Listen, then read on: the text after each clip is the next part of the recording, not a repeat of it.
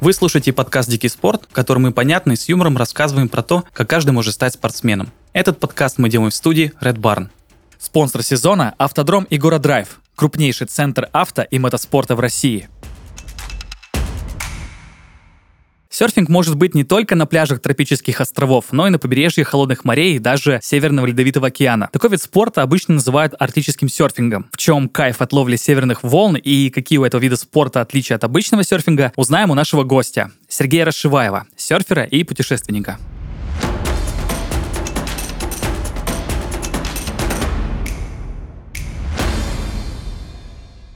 Сергей, добрый день. Добрый день. А, мы сегодня говорим про арктический серфинг, и э, перед э, тем, как мы начали записываться, я узнал, э, что вы в Бразилии. Мне кажется, это уже интересно. Как не очень удачное место, насколько я понимаю, для арктического серфинга. Ну вот, кстати, тут я с вами не соглашусь. Почему? Потому что Интересно. люди, которые живут в северном полушарии, для них южное полушарие, оно все теплое, а почему-то про Антарктиду мы забываем. И на самом ну, деле... Это, это верно. Я нахожусь э, в самой, одной из самых южных частей Бразилии, и у нас э, здесь зимой достаточно холодно. Сейчас прямо лето, жарко, потому что сезоны отличаются угу. прямо противоположно, опять же, от северного полушария. Вот, и сегодня в России последний день зимы, а в Бразилии последний день лета. А, вот так мы как-то и э, скооперировались, интересно. А, а, у меня первый вопрос. А, что такое арктический серфинг? А, потому что, насколько я знаю, есть даже какое-то разделение. Есть серфинг в холодной воде и, собственно, арктический серфинг. В чем здесь различие? Ну, на самом деле таких различий нет. То есть это все какие-то очень субъективные критерии. Ну, никто, никто так не разделяет. Единственное, что я могу сказать, что Одно дело это катание в холодной воде, оно может быть где угодно, и, как я сказал, в том числе в Бразилии. Э, катание в холодной воде — это вся вода, которая ниже 14 градусов, обычно уже это считается uh-huh. серфинг в холодной воде. То есть вот такое вот разделение, оно как бы такое достаточно общепринятое. А что касается арктического серфинга, то такого деления нет. Просто действительно таких возможностей особо нет ни у кого как бы кататься, потому что Европа практически не имеет доступа к Северному Ледовитому океану. Вот, у нас, слава богу, такого доступа с одной стороны хватает, с другой стороны очень трудно добраться. И, uh-huh. в принципе, людей, которые катались именно в Северном Ледовитом океане, и в том числе в Южном, например, если это уже не арктический, а антарктический, конечно, серфинг. Но, в общем, таких людей действительно очень мало. Uh-huh. Uh, у меня, если честно, есть ощущение, что арктический серфинг — это как будто бы вид спорта для тех, кому надоел обычный серфинг. Uh, с этим согласны? Нет, э, я думаю, что это не так. Э, есть э, другая причина. Просто для некоторых людей серфинг — это отдых, это может быть, какое-то развлечение. Да, чил, чил, даже, даже, наверное, э, здесь слово самое подходящее, такое англоязычное. Ну да, а, потому что сам, когда... по себе, сам по себе да. серфинг не может быть, конечно, полностью чилом, потому что это очень трудное занятие, но люди да. стараются сделать его максимально таким комфортным, поэтому одно из самых э, популярных направлений, например, это Бали, где супер тепло, где очень много кафешек, все близко, сел на мопед, доехал, э, все очень просто и легко, быт наладить просто, и, соответственно, весь серфинг, он от этого тоже упрощается. Ну и много волн э, на разный уровень, и вода теплая. Что касается арктического серфинга, тут дело не в том, что обычный надоел, а это скорее про то, что хочется какого-то разнообразия, во-первых, а во-вторых, это как, ну вот больше всего по смыслу это похоже как на то, как люди делают восхождение. То есть есть э, какая-то веселая прогулка по трейлу какому-нибудь, э, где можно даже никак специально не одеваться, не готовиться, просто прогулялся, а, немножко физически напрягся и посмотрел на красоту. А есть э, конкретные восхождения, там, ну, условно, Эверест, где люди даже погибают, э, когда пытаются это сделать. Но зачем-то они это делают. Вот то же самое с арктическим серфингом. То есть э, это не просто серфинг, это как бы еще есть дополнительно вот эта вот сложность как организации процесса, так и самого серфинга. Это реально сложнее, чем просто так кататься. Сергей, так как ты в комьюнити, наверное, тебе все-таки виднее, но, по крайней мере, чем мне 100%. А много людей сразу идут в арктический серфинг? Или все-таки чаще всего это какой-то переход?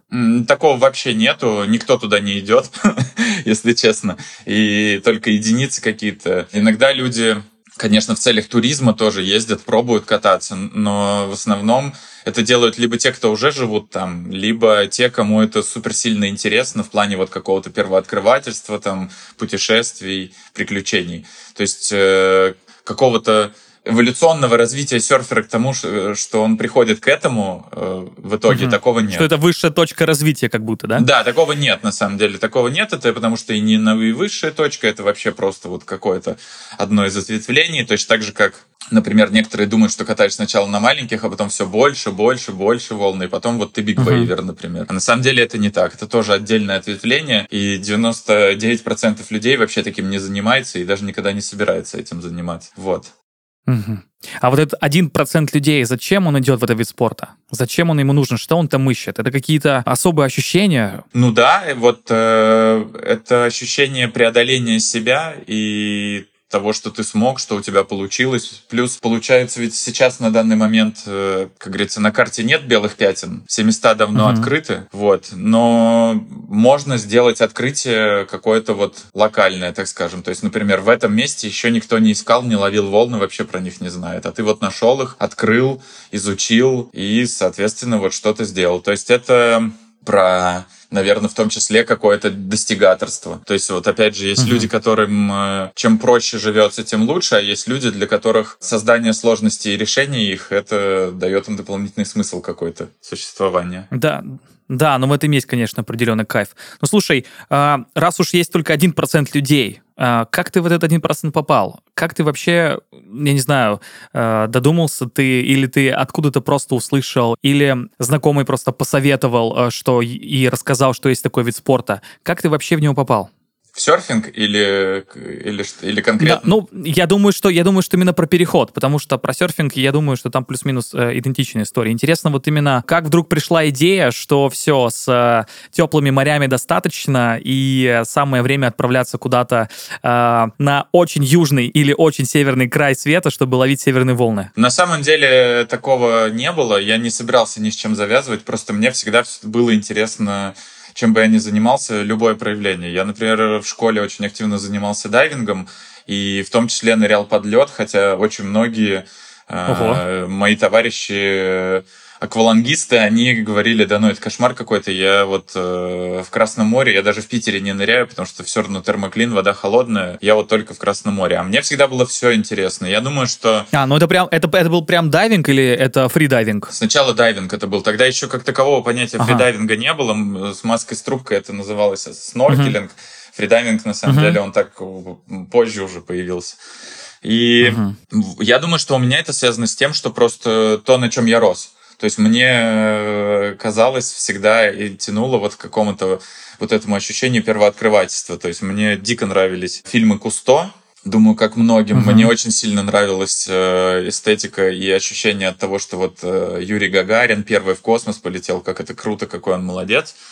Вот, еще э, даже вот, ну, простые фильмы меня больше всего цепляли, такие как «Индиана Джонс», где куда-то поехал, что-то нашел, какие-то приключения, опасности, и по итогу все решил, все разрулил, и ты молодец. То есть у меня вот как-то просто я так вырос, мне никогда не было интересно.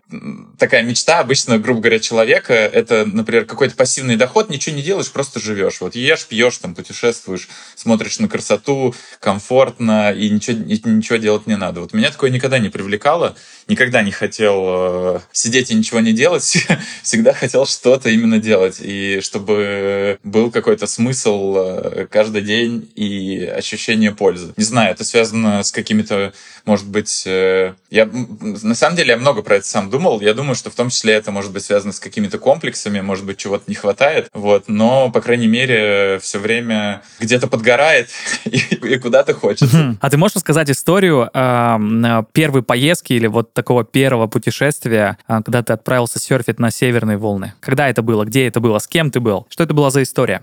Ну, с, э, первые холодные волны, на самом деле, я поймал Сан-Франциско. Э, это хоть и Калифорния, но там тоже бывает очень холодно, потому что все-таки достаточно северное место. Там же я купил себе свой первый теплый гидрокостюм, и уже тогда у меня были билеты на Камчатку.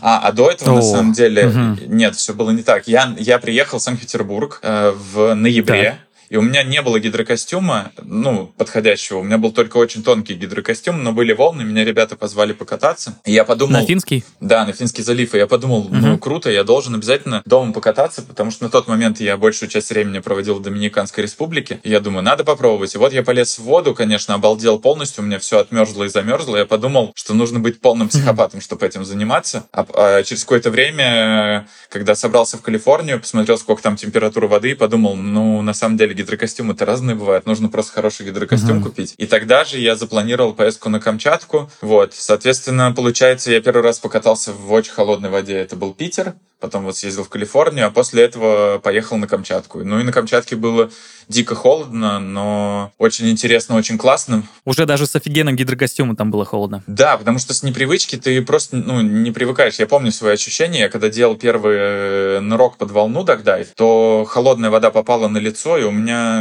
организм, э, судороги начались. То есть прям организм mm-hmm. начал так, э, как будто бы вот еще чуть-чуть, и меня стошнит. То есть прям все тело начинаются такие контракции, прям сжимается. Жесть. Вот. И просто я был не готов к этому. На самом деле, привыкаешь, потом уже так сильно не мерзнешь, уже э, там даже, даже больше надо именно морально готовиться, потому что физически это не так уж и холодно. Ну, как вот человек выходит из дома, на улице минус 20, и он одет тепло, но все равно же холодно, он все равно ощущает этот холод. Вот. А тем более серфинг, там, когда ты плаваешь и катаешься, то вообще в моменте тебе совсем становится не холодно. У меня еще были проблемы, я неправильно оборудование подбирал, там перчатки и ботинки, с ними оказались нюансы. Вот, так что ноги, ноги руки мерзли, но потом, когда с этим решил и морально привык, то, в принципе, кататься стало более-менее комфортно уже. А что ты подразумеваешь под тем, э, вот ты говоришь, морально подготовиться? Что это за моральная подготовка? Но нужно, нужно прям вот этот момент себе представлять, нужно настраиваться, нужно думать и самому себе про это говорить, что будет холодно, да, то есть э, будет необычно холодно, будут вообще много необычных ощущений. Не нужно напрягаться, не нужно этому сопротивляться, потому что первая реакция, как бы хочется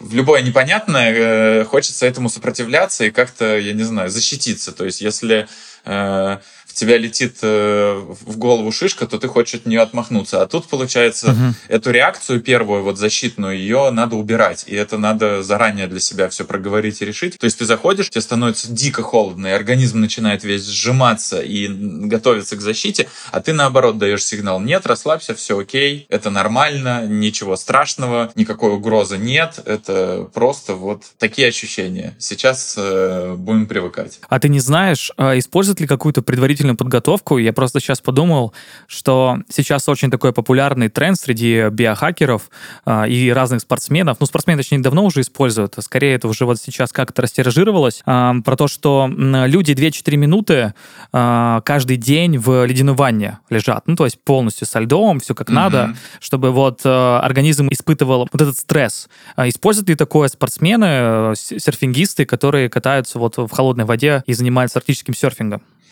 Э, на самом деле это очень забавно, потому что которые катаются в холодной воде, они так не делают, потому что ты просто, я говорю, естественным образом по итогу привыкаешь, и тебе, ну, как бы это не нужно. Э, если ага. кто-то, например, едет заранее, хочет подготовиться, да, он может так делать, я бы советовал это действительно поможет к этому привыкнуть. Да даже холодный душ принимать уже будет э, помощь. Но вот профессиональные спортсмены-серферы, которые вот участвуют на, в соревнованиях на очень высоком международном уровне, они, конечно, это используют. Это сейчас все спортсмены используют. После тренировки обязательно принимать ледяные ванны. Даже более того, это настолько сейчас распространено, что я знаю, что некоторые, например, там лодки на Мальдивах, где невероятная жара, они делают ледяные ванны специально, и ты после серфинга можешь выйти полежать 2-4 минуты для того, чтобы ускорить угу. свое восстановление, да. Это... Да, но это снимает напряжение в мышцах еще, насколько я знаю. Ну да, да, да, это микроциркуляцию, да, быстрее мышцы восстанавливаются. Интересно. А, слушай, вот ты сказал про Камчатку, что ты туда впервые поехал, и я думаю, что люди, которые плюс-минус погружены в серфинг России, понимают, что Камчатка — это такой большой гигантский спот для серферов. Может быть, ты знаешь еще какие-то места в России, какие-то, может быть, точки притяжения для тех серфингистов, которые хотят покататься именно на северных волнах? Может быть, это, ну, просто если так посмотреть на карту России кажется, что вот потенциал для арктического серфинга, он просто безграничен, потому что, блин, такая береговая линия от Мурманска до Владивостока, собственно. Mm-hmm. Но, может быть, есть какие-то конкретные места? Ну вот самый простой вариант — это поехать в Мурманск, потому что mm-hmm. это единственное место в России, где на машине можно доехать до океана. То есть мы на Камчатку mm-hmm. на машине не доедем. Может быть, не все это понимают, но хоть и Камчатка находится как бы соединяется с сушей, но дороги на Камчатку нет. Поэтому камчадалы mm-hmm. говорят, что они живут на острове, а не на полуострове, mm-hmm. потому что действительно у них доступ только по воздуху или по воде. А вот э, в Мурманск можно приехать на машине. И, конечно, зимой это то еще приключение, и куча разных у нас было ситуаций, когда мы туда ездили. Но это реально на, в принципе, даже обычной машине доехать. И, собственно, там вот рядом с Мурманском покататься. Там в какую сторону от Мурманска не поедь, везде можно найти волны.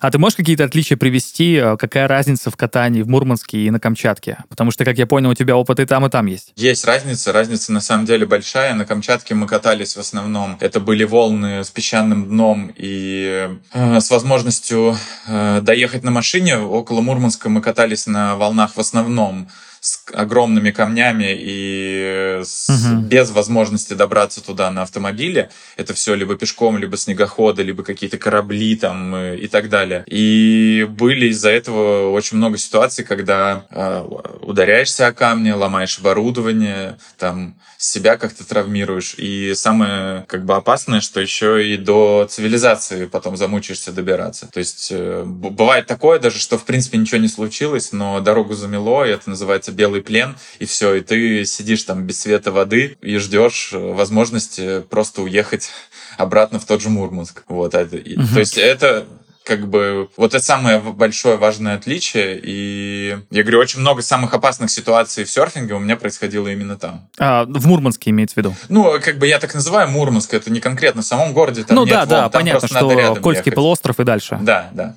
Угу, угу. А что именно по поводу ощущений? Э, почувствовал ты какую-то разницу между Северным Ледовитым океаном и э, на Камчатке? Там у нас что получается? Э, даже не знаю, там Японское море? Или уже можно это Тихим Нет, океаном на Камчатке назвать? Тихий океан. На Камчатке, Тихий океан. Камчатку Все, омывает да. с одной стороны Охотское море, с другой Тихий океан. Да, да, простите, пожалуйста, за, э, дорогие слушатели, э, и ты, Сергей, тоже за э, мои просчеты по географии. Э, прошу прощения. Это а, норм. а чувствуешь ли какие-то... Да, да, это точно, одна шестая часть суши. А э, все-таки про ощущения, ты чувствуешь вот эту разницу между Тихим и Северным Ледовитым?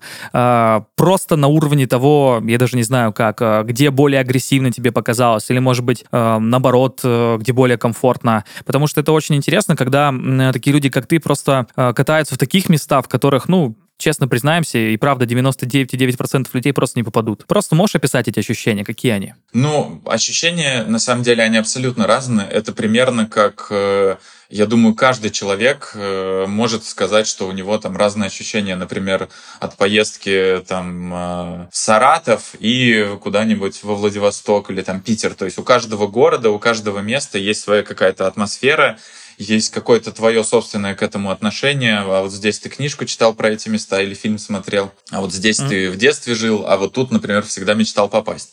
И это самое главное. Если от этого всего абстрагироваться, то Наверное, нет. Ну, то есть волны и волны. Можно разные волны найти и на Камчатке, и на Кольском, но как бы э, ощущение человека именно к самому месту, оно отличается. В том числе сильно отличается, когда ты сидишь, э, перед тобой огромные камни, большие волны, ты понимаешь, что если ты упадешь, ты капитально можешь травмироваться, и если с тобой что-то произойдет, то тебя просто волоком не дотащат даже до хоть какой-то цивилизации. Вот это, конечно, добавляет э, разницы в ощущениях. Или наоборот, когда э, ты находишься близко к городу, там дорога чистая, ты понимаешь, вот стоит заведенная машина, ты сейчас выйдешь, она теплая, сел, уехал домой. Вот, это угу. тоже большая разница. Ну, на самом деле, ощущения супер сильно отличаются, но для меня вот самое большое, это немножко не в, не в тему вопроса, но в, тему разницы ощущений, было, когда я первый раз катался в России. То есть это был Владивосток, это был 2010 год, и я уже на тот момент покатался в Португалии и в Доминикане, уже научился более-менее кататься, и вот мы приехали, был первый чемпионат России, который проходил именно на территории России, и я помню свои ощущения, то есть тогда... Просто по конечно... серфингу, прости, что перебью, а просто по серфингу или уже по арктическому серфингу? По серфингу серфингу, они проводятся отдельно, никто просто. не разделяет, нет такой дисциплины. а, их бы, не разделяют, да? Да, то есть это хорошо, не, не хорошо разделяется. Понял. Да. Угу.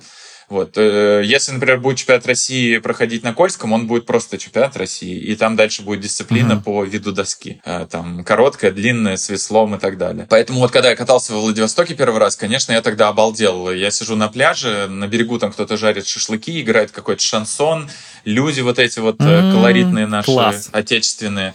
И у меня настолько эти две картинки не бились, то есть вот серфинг какой-то, э, модное заграничное увлечение, и вот я сижу и вижу вот э, всю нашу вот эстетику нашей страны. И это просто как-то, я, я не знаю, как это объяснить, это, ну, прям какое-то несовпадение. Ешь мороженое, а во рту вкус мяса, и ты не понимаешь, что происходит. Угу. Знаешь, что еще хотел спросить? Вот мы как-то сказали про какие-то северные места в России, но понятно, что и в мире, наверное, есть очень много, точнее, не наверное, точно есть очень много северных стран, где, кажется, тоже такой э, вид серфинга, он, наверное, ну, если не распространен, то там есть какой-то потенциал. Ну вот ты говорил, что вот в Европе вроде бы как нет, но ведь есть Швеция, Норвегия, а, там, э, если мы берем Америку, это, наверное, Канада и Аляска, если мы берем Южную Америку, это, наверное, Чили, Аргентина, ну, ты уже сказал про юг Бразилии, или там, может быть, даже какая-то Новая Зеландия. Катался ли ты где-то в этих местах и может быть, ты знаешь, как там вообще это развито? Есть ли там что-то? Едут ли туда люди кататься специально для того, чтобы вот ловить именно какие-то северные вещи? Да, э, едут. Э, я катался, катался везде, везде во всех местах э, перечисленных. Вот. Кайф. Кайф. Везде люди катаются, везде есть какие-то свои сообщества. Ну вот у шведов, например, выход получается на север туда а, у них нету, есть только у норвежцев и у, у, у финнов тоже нет, потому что Норвегия там граничит с Россией, да. Получается uh-huh. вот э, северный серфинг, но у норвежцев у них немножко хитрая история, у них же Гольфстрим, теплое течение доходит до них, да. и он, он как раз заканчивается около Мурманска, и поэтому вот от Мурманска и дальше... Немножко не хватило, блин, немножко не хватило прям Мурманску, сильно конечно. отличается по температуре воды и всему остальному, хотя как бы суровости зимой, конечно, и в Норвегии хватает. А вот финны и шведы, они катаются только на Балтике, ну тоже холодного хватает, тут как бы вопрос отношения, то есть и холодный серфинг это холодный серфинг, и там и Чили, и юг э, Австралии, Новая Зеландия, понятно. Кстати, вот из перечисленного единственное, где не был Новая Зеландия, а так э, везде был. Ну, край света, край света, конечно. Да, Чили да, то же самое, тяжело. как бы люди везде катаются в холодной воде, на самом деле гидрики очень сильно сейчас развиты и позволяют это делать, и в принципе, как бы были даже экспедиции в Антарктику. Правда, один раз всего пока, но как бы и люди даже в Антарктике катались. Человек — это невероятная машина, во многом совершенно неизведанная. У каждого из нас есть скрытый бак с энергией, которая хлещет, когда нам это нужно, говорил Алессандро Дзанарди. Бывший пилот Формулы-1 и двукратный чемпион автогоночной серии карт определенно знает о тяжелой жизни все, но также он является примером для тех, кто собирается опустить руки. Найти свой скрытый бак с энергией поможет наш спонсор – Автодром и Гора Драйв. Егора Драйв – это крупнейший центр авто и мотоспорта в России. На территории автодрома расположено более 10 сертифицированных трасс и площадок для авто и мотоспорта, построенных с использованием самых передовых технологий мирового класса. На автодроме тебя ждет картинг, мотокросс, мастер-классы и гоночное такси, центр контр-аварийной подготовки и большая программа зрелищных фестивалей и мероприятий. Не так давно на автодроме появились туры, которые дают возможность познакомиться с авто и мотоспортом поближе. Ты узнаешь об истории строительства автодрома, а также о его возможностях. Сможешь почувствовать себя чемпионом, встав на наградной подиум, а еще заглянешь в святая святых – центр управления гонкой. Также тебе покажут специально оборудованный спортивный бокс, где во время соревнований располагаются гоночные команды и вся техника. А еще пит-лейн, где за рекордные секунды специалисты заправляют баки и меняют колеса машин во время гонок. Тур по Егора Драйв – это уникальная возможность заглянуть во все уголки автодрома и даже в те, где не был ни один VIP-гость. А для организованных школьных групп в стоимость тура входит заезд в картинг-центре и сувенир. Ознакомиться с программами автодрома Егора Драйв можно по ссылке в описании. Будь победителем на треке собственной жизни. А, я немного хочу спустить, наверное, разговор, а, точнее его приземлить, а, и поговорить про гидрокостюмы, и про перчатки, и про ботинки, ты их тоже упомянул, потому что для человека, наверное, который все-таки решится отправиться куда-то все-таки покорять северные волны и холодную воду, наверное, он должен все-таки изначально, послушав нас подкаст, узнать, что нужно покупать. Может быть, ты можешь описать какой-то старт-пак, даже можешь упомянуть какие-то бренды, которые можно купить э, в плане гидрокостюмов, э, ботинок или перчаток, или просто, что нужно учесть. Я просто абсолютно уверен, что там есть какие-то распределение по, я не знаю, как это называется, теплоемкости, может быть, или угу. по теплосохранению? Да, есть. Нужно посмотреть то место, где вы будете кататься, определить, какие там есть температурные диапазоны и то, насколько вы готовы в тех или иных условиях кататься. То есть, например, в Питере практически ни в каком месте одним гидрокостюмом невозможно обойтись. То есть ты выбираешь, если ты будешь кататься только летом, то это будет одна толщина гидрокостюма. Если хочешь кататься круглый год, значит придется купить ну минимум два. Вот. И в зависимости от этого ты подбираешь толщину, у них э, градации там идут по толщине неопрена, она разная в разных частях гидрокостюма. Также есть там утеплители, проклейки разные. В принципе, я сейчас, если буду ну, подробно эту тему раскрывать, то это будет долго. У меня есть видео там э, на YouTube по часу, как подобрать гидрокостюмы. Это причем такое достаточно коротко. Вот. Э, целая, целая наука получается. Ну, как и всегда, когда погружаешься в детали, ну, да. оказывается, что там просто непаханное поле. Да, на самом деле не нужно переварить. заморачиваться сильно. Это все вообще не надо. Нужно просто как бы понять, э, какая температура там, где вы собираетесь кататься. Дальше зайти, э, посмотреть э, на сайтах производителей. Всегда написано, этот гидрокостюм подойдет для температуры от и до. Это обязательно есть в описании каждого гидрокостюма. Дальше, если вы используете гидрокостюм толще, чем 4 миллиметра, то есть 5 или 6, вам обязательно практически 100% понадобятся дополнительно к нему перчатки, ботинки. Опять же, перчатки, ботинки тоже имеют градацию толщины, подходящую под определенную температуру воды. Это все есть у всех на сайтах производителей. Подбор, ну понятно, что идеально мерить. В принципе, тут важно знать э, то, что гидрокостюм, чем плотнее сидит, тем лучше, потому что любые свободные пустые места это больше внутри воды, и вам холоднее, тело больше будет тратить э, тепла и энергии на нагрев этой воды. Ну а перчатки и ботинки очень важно знать, что они не должны быть впритык. Вот ни в коем случае должен быть всегда небольшой запас. Почему? Потому что если плотно прилегает на кончиков пальцев ног или рук неопрен, то он начинает, даже если не незначительно давить, то он уменьшает э, кровоснабжение в этой точке. А и так сердцу и крови тяжело дойти до самых э, краев нашего тела. Вот. И получается, с этого места начинается замерзание. То есть кровь не поступает, начинает кончик пальца замерзать, и дальше, как по фитилю, начинает человек полностью мерзнуть. Угу. Вот так это угу. работает. Поэтому всегда должен быть небольшой запас. Э, варежки, перчатки и ботинки всегда учтите, что не должны упираться вам в кончики пальцев. Супер лайфхак. Вот. А, знаешь, Сергей, тут сразу возник вопрос, а вообще удобно кататься с таким суперснаряжением? Потому что, знаешь, это просто звучит как ботинки, перчатки, э, гидрокостюм 5-6 миллиметров, вокруг холодная вода, и как будто бы уже и не так свободно на самом деле. Ну, сто процентов, конечно. В шортиках-то голышом в теплой воде сто процентов поприятнее, да полегче. Более того, даже могу сказать, что вот, например, прямо сейчас лето, теплая вода, я хожу в шортах кататься, вот сегодня тоже ходил до записи, катался, и угу. волны были так себе, но я просто кайфовал от того, что песок на дне, близко к волне плыть не надо далеко заплывать, э, вода теплая, и мне 5 минут до дома пешком. И вот я вышел из дома, пошел, поплавал, покатался, пришел домой, принял душ, красота, приятно, кто ж спорит. На самом деле и то, и то классно. И я говорю, тут определенный должен быть, то есть люди, которые хотят вот именно удобства и легкости в своей жизни, им, конечно, лучше вообще даже холодный серфинг не пробовать, только, только зря, только зря самих себя э, напрягать.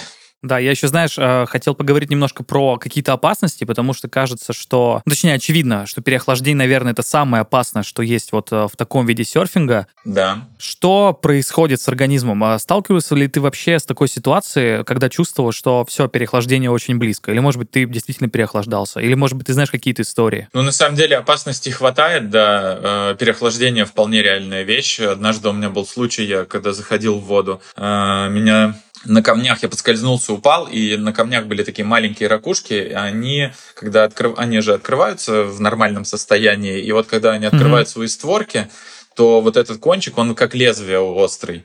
И я да. упал, и мне просто срезало кусок гидрокостюма, я этого не заметил, и в какой-то момент... Жесть.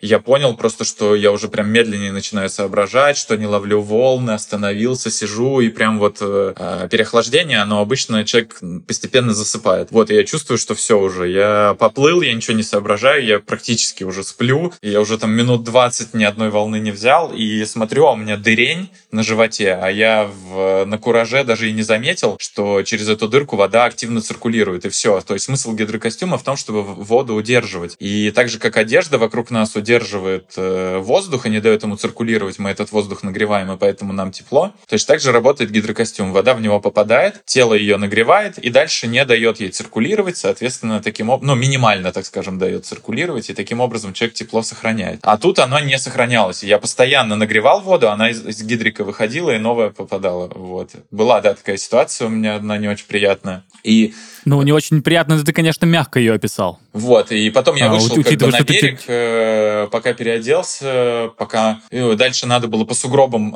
чапать домой, вот, пока шел, более-менее согрелся, вот. Ну, так, э, ага. как бы, самое главное еще даже дело не только в холодности воды, то есть если бы это была холодная вода, но это прям перед твоим домом и песчаное дно, то это одна история. Другая история — это когда ну, я говорю, не добраться или там очень опасное дно или еще волны добавляются к этому большие, то это просто как такой множитель э, опасности получается, холодная вода. Угу. Ну, раз уж мы заговорили про холод, то, наверное, и про тепло нужно немножко поговорить. А, ты сейчас сказал, что ты согревался просто топая через гробы, а ну, вообще в каких-то а, местах, где более-менее развит такой вид спорта, там есть какие-то пункты обогрева или, может быть, вообще есть какие-то небольшие инструкции, как можно согреться после того, как ты вышел из воды? Может, там гимнастика какая-нибудь или просто там, ну, желательно, чтобы было рядом машина и просто в комфортной температуре комнатной как-то все переодеться? Ну, в идеале выйти и сразу пойти в тепло, конечно. Вот в этом этом плане в Норвегии очень здорово. Есть э, один серф-кэмп, находится на Лафатенских островах. Там просто пешком идешь в воду, катаешься, возвращаешься, включаешь сауну, возвращаешься, прям в гидрокостюме в сауну заходишь, и угу. вообще красота, тебе прям классно. Вот, угу. это идеальный, конечно, вариант. А, ребята в Магадане придумали очень классный лайфхак. Они ставят такую вертикальную палатку, э, в которой можно в полный рост стать легкую очень. Э, я, я сейчас не знаю, для чего их используют, там, для бани или, может быть, как э, переносной туалет. Ну, неважно. Короче, небольшая палатка, в которой можно встать. Они устанавливают ее на берегу, в ней переодеваются, и когда выходят, переодеваются в ней обратно. Это очень крутой лайфхак, потому что вот мы там, например, в Арктике так не делали, очень часто приходится переодеваться. Самое это холодное вообще в этом во всем. Это не кататься в холодной воде, это выйти и после переодеться, потому что а, когда ты одеваешь сухой гидрокостюм, это одно, а другое дело, когда ты снимаешь мокрый гидрокостюм, уже замерзший после воды. Uh-huh. А еще если дует ветер и ты стоишь на снегу, то, соответственно, ну вот обычно переодевание заканчивается тем, что руку ты уже не чувствуешь, и ты уже гидрокостюм снимаешь как бы э, не кистью, а вот тем местом, где э, руках кисти крепятся крепится, то есть ты уже саму угу. ладони кисть никак не ощущаешь, и ты как культей вот так вот его сталкиваешь с себя, а пальцы уже, ну, невозможно ими даже шевелить, насколько ты быстро замерзаешь. Вот. Чтобы такого не было, один из лайфхаков это вот палатка, например, взять с собой, переодеться. А, гимнастика, угу. ну, конечно, она поможет какое-то двигать руками, ногами, но горячий чай обязательно с собой взять. Один раз в жизни мы пили водку. Это было на Курилах. Э, там был такой сильный снегопад, ветер и все остальное, что пока мы до дома добрались, вот решили выпить по рюмке водки. Ну, там, правда, с нами вот еще Ира Кособукина была, и мы больше ради нее, за нее боялись, чем за себя. У нас на тот момент уже больше опыта было. А у нее это был первый раз, когда она в холодной такой воде каталась. Вот, поэтому... Но этого бы я ни в коем случае бы не рекомендовал. Это мы делали уже дома, в безопасности, потому что точно спиртное со всеми... Да, мы против алкоголя, если что, на всякий случай, вещами, да, вдруг кто-то не понял. Ни, никак не коррелирует, это не... Угу не поможет согреться. Это, как вы знаете, наверное, все обман. Это дает ощущение тепла, но фактически, наоборот, да. способствует дополнительному да. охлаждению. Я еще вспомню, что, наверное, самая э, большая ошибка, которая может быть, э, это идти э, в холодную воду при минусовой температуре, и при этом у тебя гидрокостюм, который не покрывает голову. И потому что снег налипает, у тебя просто становится ледышка вместо волос. И я даже видел как-то тикток, как какой-то серфер с очень длинными волосами и очень длинной бородой, и она просто все, ну, просто, Во льду, ну, абсолютно да. ледяной, да, абсолютно ледяной человек, и, ну, просто рассказывал, что, ну, а что я делал? Я сначала сначала пытаюсь э, как э, лев э, или как собака э, э, шевелюру в одну, то в другую сторону, а потом просто в теплый душ на 20 минут. Но, если честно, даже не представляю, как он не, не получил переохлаждение с таким, э, с таким подходом. Ну, там, смотри, на самом деле, у него голова все равно была в шлеме, у него просто длинные волосы, которые на, наружу из этого неопренового шлема торчали, и на эти кончики его длинных волос намерзли сосульки на бороду. Это нормальная тема, это ничего такого в этом нет, ни, никак с переохлаждением не связано, волосы им все равно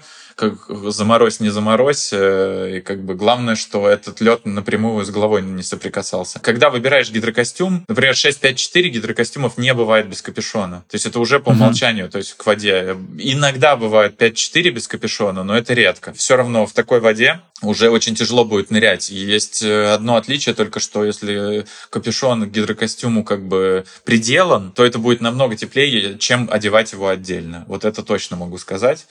Э, на себе проверял не раз. Угу. Такой вопрос, наверное, немножко фантазийный. А, если бы ты мог выбрать а, любое место на планете, где бы тебе хотелось покататься, где ты еще не бывал, какое бы это место было? Ну, Антарктика, сто процентов. Я бы хотел поехать в экспедицию в Антарктику, посерфить. Угу.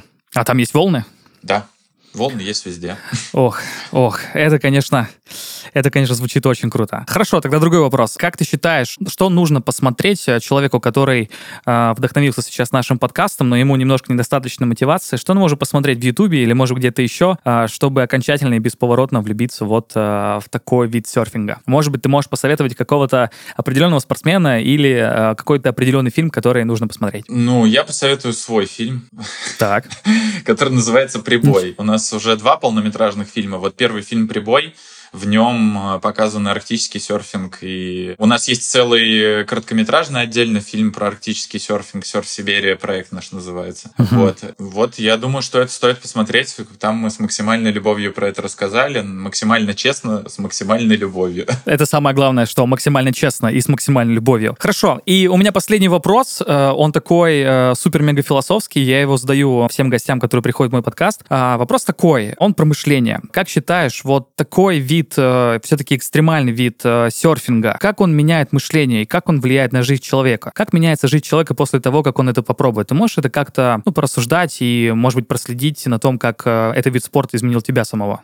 Хм, я думаю, что то, с чего мы начали, это с обсуждения того, зачем это, как пришел и так далее. То есть конкретно меня я думаю, что не изменил. Я думаю просто, что я вот такой, какой есть, и такой был. И мне это нравится, интересно. Эм, то есть просто вот в моменте мне было здорово и очень классно еще ощущение после, когда у тебя все получилось, когда ты смог э, нашел. И я, если честно, вот сейчас даже периодически, э, я в Бразилии нахожусь уже 4 месяца, или, ну да, где-то 4 месяца, и в тепле, и мне кажется, даже вот э, местами хожу и прям вспоминаю наши арктические поездки. Вот именно Арктика почему-то для меня самое такое вот э, теплое по воспоминаниям место. И мне очень там нравилось, очень нравился колорит, очень нравилась картинка, очень нравились вот эти ощущения. Э, при этом, правда, не могу сказать, э, как меня это изменило. Вот людей, которые никогда об этом не думали, к этому не стремились, случайно к этому пришли, как-то в это попали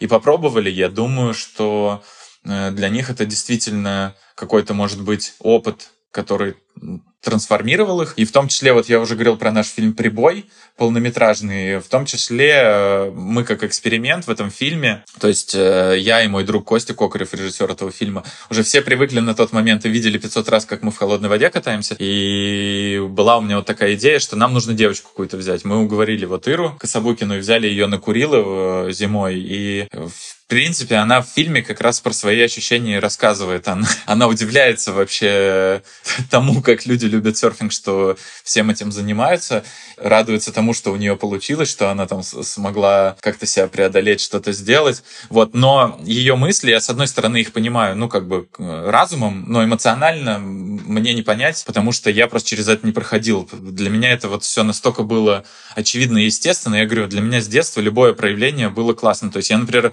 никогда не мечтал путешествовать только по теплым странам. То есть, ну, для меня это было странно. Круто же посмотреть и Чили, и Исландию, и Арктику, и Антарктику. Это же, ну, здорово, это все путешествие. Вот, поэтому, поэтому как-то так. Есть такие люди странные, на которых это никак, наверное, не влияет. А есть люди, которые, да, попробовав, могут э, удивиться и сказать, да, действительно, это как-то вот... Э, неужели я так смог? Вот. А, на этой очень а, мотивационной и интересной ноте я предлагаю заканчивать наш подкаст. А, Сергей, Спасибо большое, что пришел. Большое спасибо за такие детальные ответы и за то, что ты тут нам э, провел просто супер-мега экскурс в арктический серфинг и рассказал о таких э, не то чтобы необычных, но о местах э, на нашей планете, на которых даже не думали, что там можно, в принципе, ловить волны. Это очень круто. Спасибо большое, что пришел к нам. Да, Спасибо, что позвали. Последнее, что, если можно, хочу сказать, что у нас вот сейчас второй фильм Конечно. вышел, называется «Путь за мечтой». Прямо сейчас идет в кинотеатрах. Не знаю, когда конкретно выйдет подкаст, но если его уже не будет в кино, то он будет на всех стриминговых платформах. Можно будет посмотреть. И наш первый фильм «Прибой», и второй «Путь за мечтой», и там предостаточно и холодных мест, и теплых, э, и, в общем, красоты нашей страны и не только. А, в общем, а, всем, кто мечтает о серфинге, к просмотру. Да, совершенно верно. И даже да. не обязательно серфером. Спасибо, Сергей. Кажется, наша страна просто создана для арктического серфинга. Тысячи километров прибрежной линии и волны, которые, возможно, идут от самого сердца Северного Ледовитого океана. Романтика. Что тут скажешь? На этом наш эпизод подходит к концу. Ставьте лайки на всех платформах, комментируйте и делитесь с друзьями. Скоро вновь увидимся и поговорим уже о совсем другом спорте.